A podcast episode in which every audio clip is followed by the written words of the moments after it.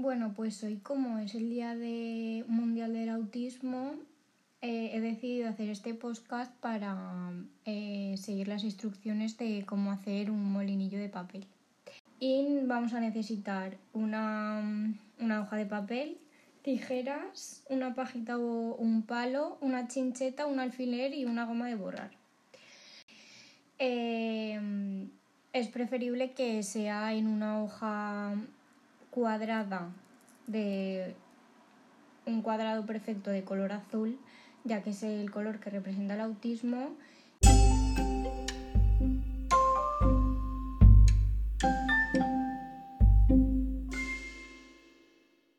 El primer paso es que em, hay que dibujar en el folio un cuadrado perfecto y recortarlo.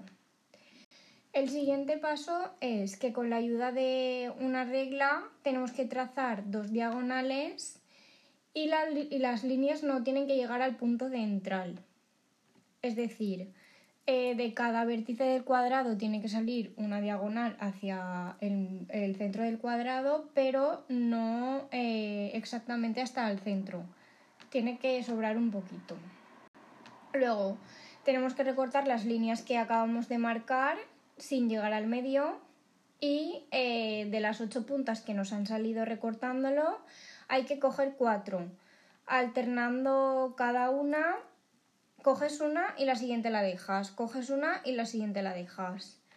Y hay que pinchar las puntas de, de los cuatro trocitos que hemos cogido con un alfiler eh, luego hay que pasar la chincheta con los agujeritos que se han quedado de, las marcas del alfiler y por detrás del molinillo ah, tenemos que poner la pajita o el palito que hemos cogido y pincharlo con la chincheta para que se quede fijo.